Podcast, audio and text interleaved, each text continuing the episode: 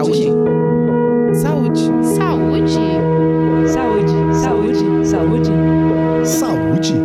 Saúde Brasil.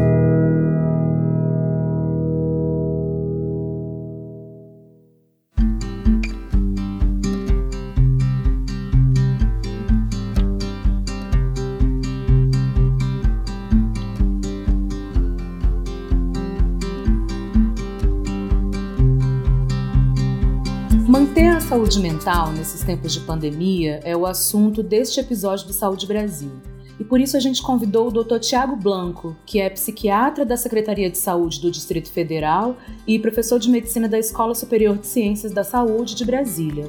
Tudo bem, Tiago? Tudo bem, é um prazer estar com vocês para poder falar de assuntos tão importantes nesse momento é, de grande angústia para as pessoas do nosso país. A gente é que agradece pela sua presença. Nesse cenário da pandemia, é, as pessoas podem sentir sintomas que estejam relacionados à ansiedade.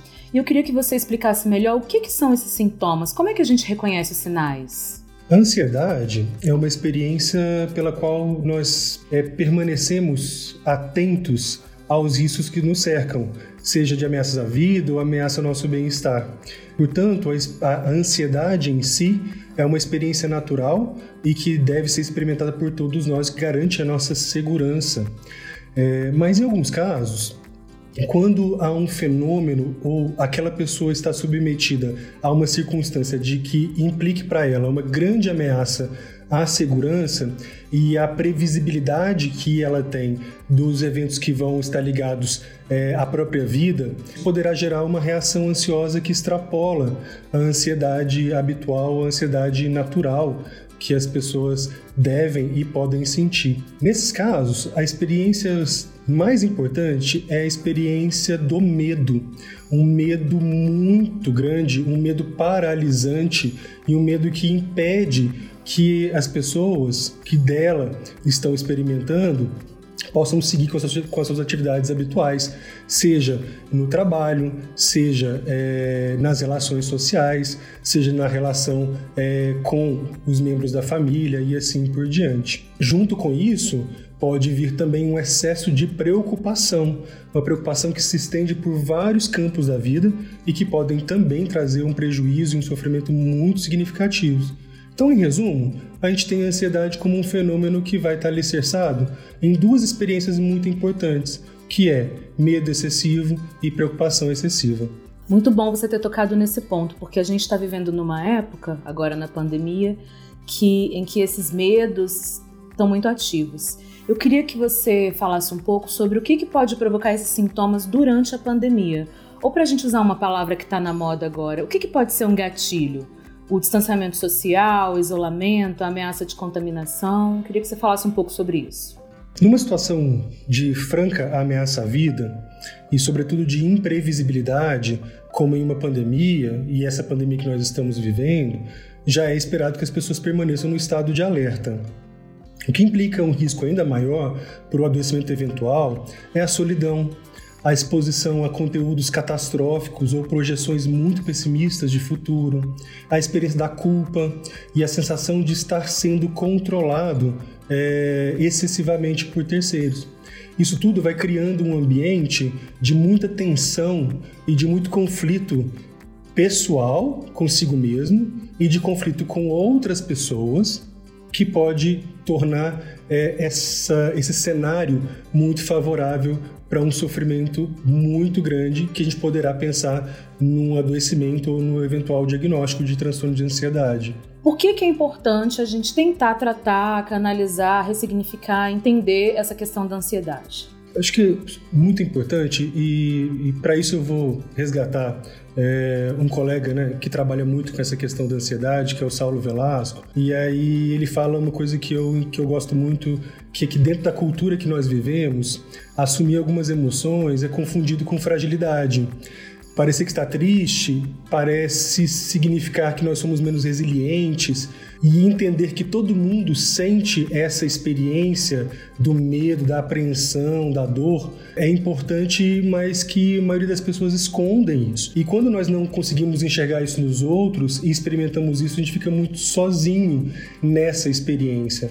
É, eu acho que esse é um elemento que a gente precisa cuidar e conseguir falar sobre isso. Falar sobre os medos, falar sobre as angústias, falar sobre essa experiência que está que tá muito difícil. É, junto com isso, eu preciso dizer que a solidão é um problema de saúde pública da contemporaneidade. Nenhum homem é uma ilha. Essa é uma máxima que a gente usa sempre é, no campo da psicologia e da psiquiatria. Portanto, é, nós, homens, seres humanos, nós temos uma inclinação inata para o contato social e para o compartilhamento.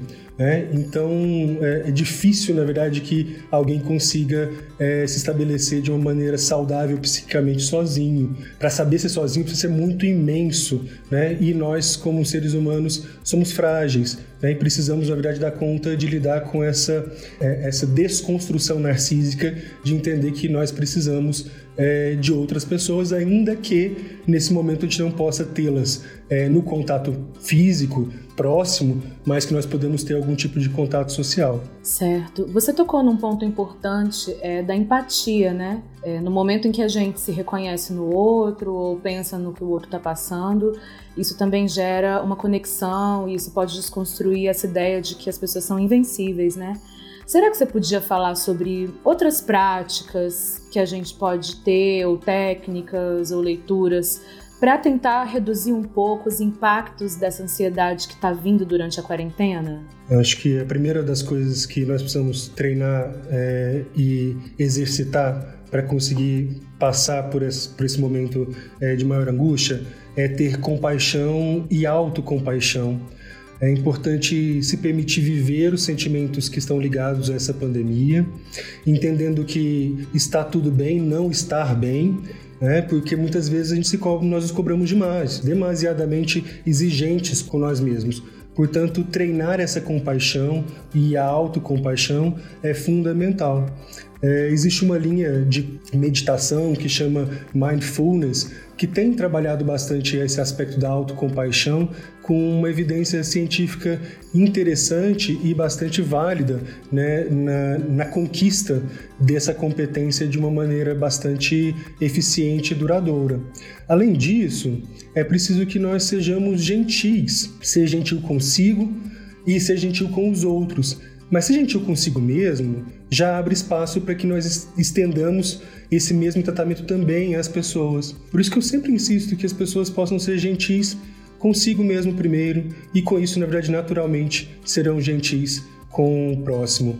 Encontrar segurança, apoio e referência em outras pessoas é muito importante, seja na família, seja nas relações sociais outras, como amigos, colegas de trabalho, é fundamental também. Afinal de contas, nós somos consequência uns dos outros e, como pessoas que gostam umas das outras, também é importante que nós nos dediquemos a outras pessoas que nos elegem como figuras de referência.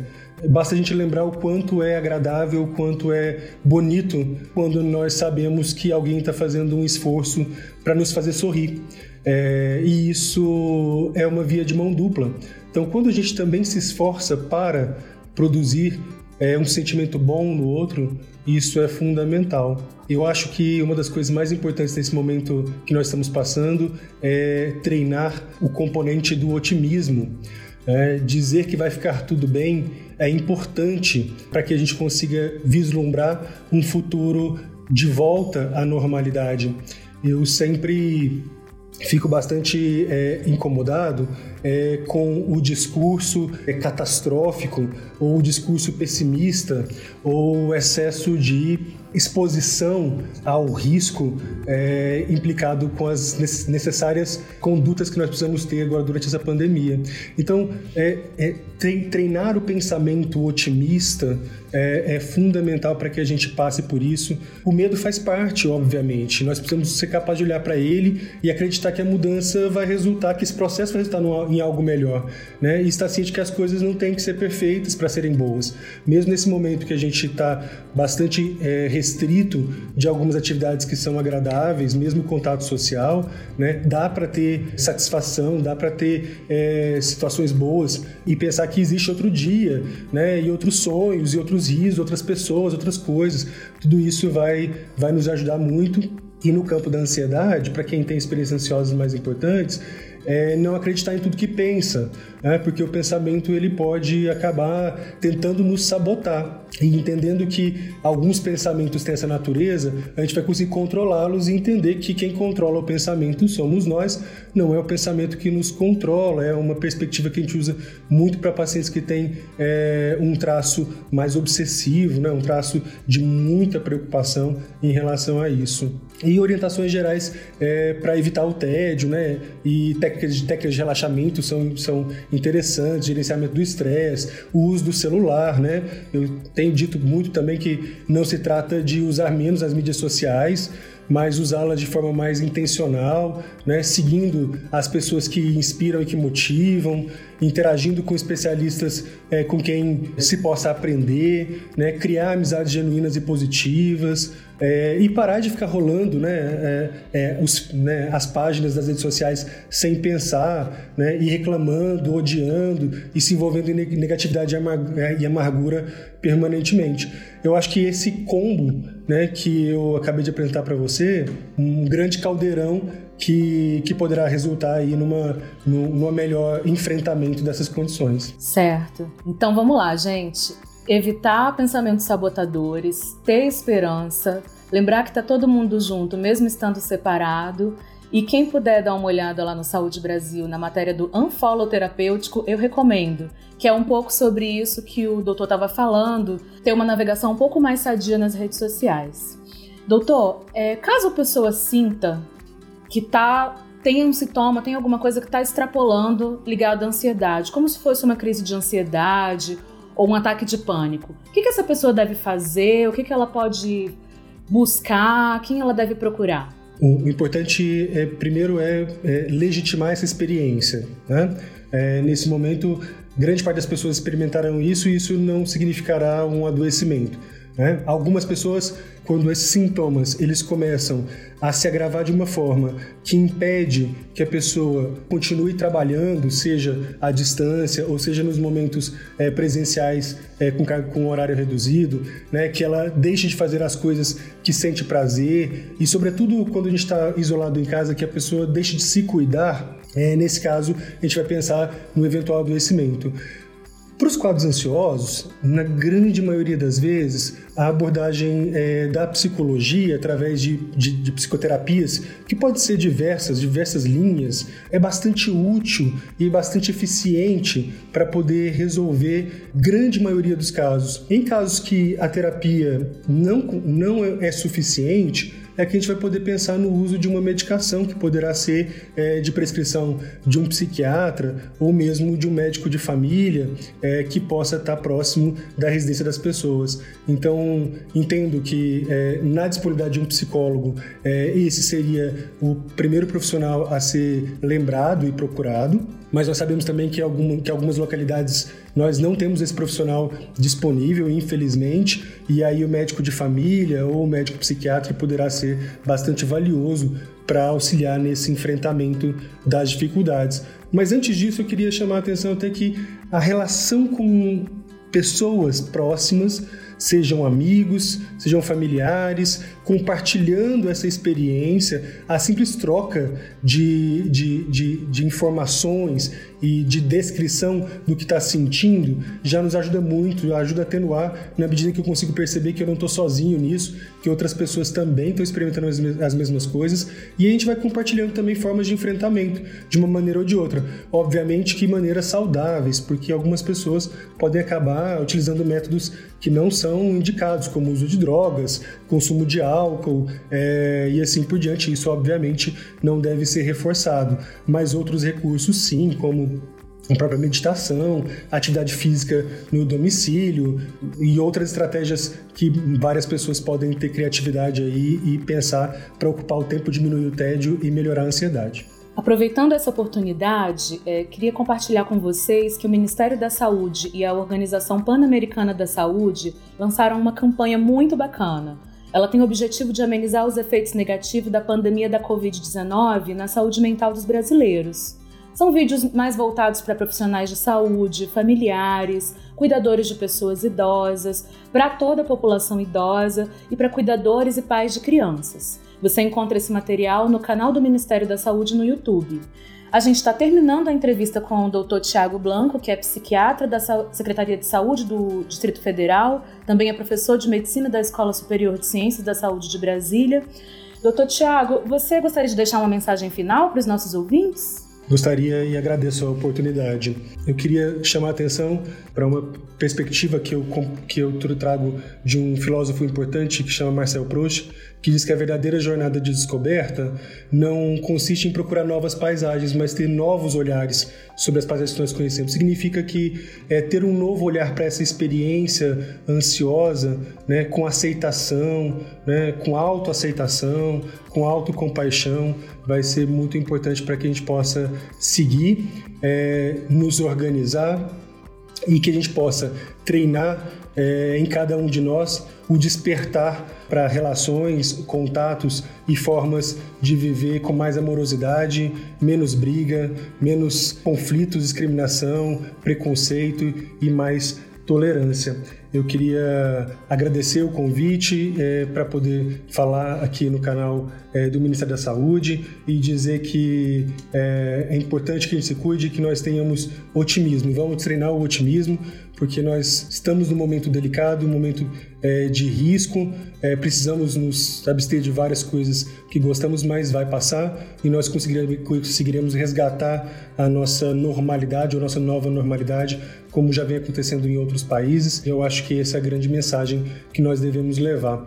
Cuidem dos filhos, as crianças também podem sofrer de tudo que nós falamos aqui, e nesse caso, os pais é, devem ajudar as crianças que estão sempre muito atentas né, e têm é, uma capacidade muito grande de enfrentamento, mas sintam protegidas e acolhidas pelos seus pais e pelos seus familiares, pelas pessoas que os amam. Esse é o recado que eu queria deixar. Agradeço enormemente a oportunidade e muito obrigado e tenhamos todos um, um bom enfrentamento e que passemos bem por essa situação. Muito obrigada, Dr. Tiago Blanco, pela sua presença, por compartilhar esse conhecimento tão fundamental nesses tempos de pandemia. É isso, vamos ter esperança, vamos cuidar dos outros, vamos ter empatia consigo mesmo. E você que está escutando, lembre-se: a saúde mental é tão importante quanto a saúde física. Para saber mais sobre como ter uma vida saudável, acesse saudebrasil.saude.gov.br.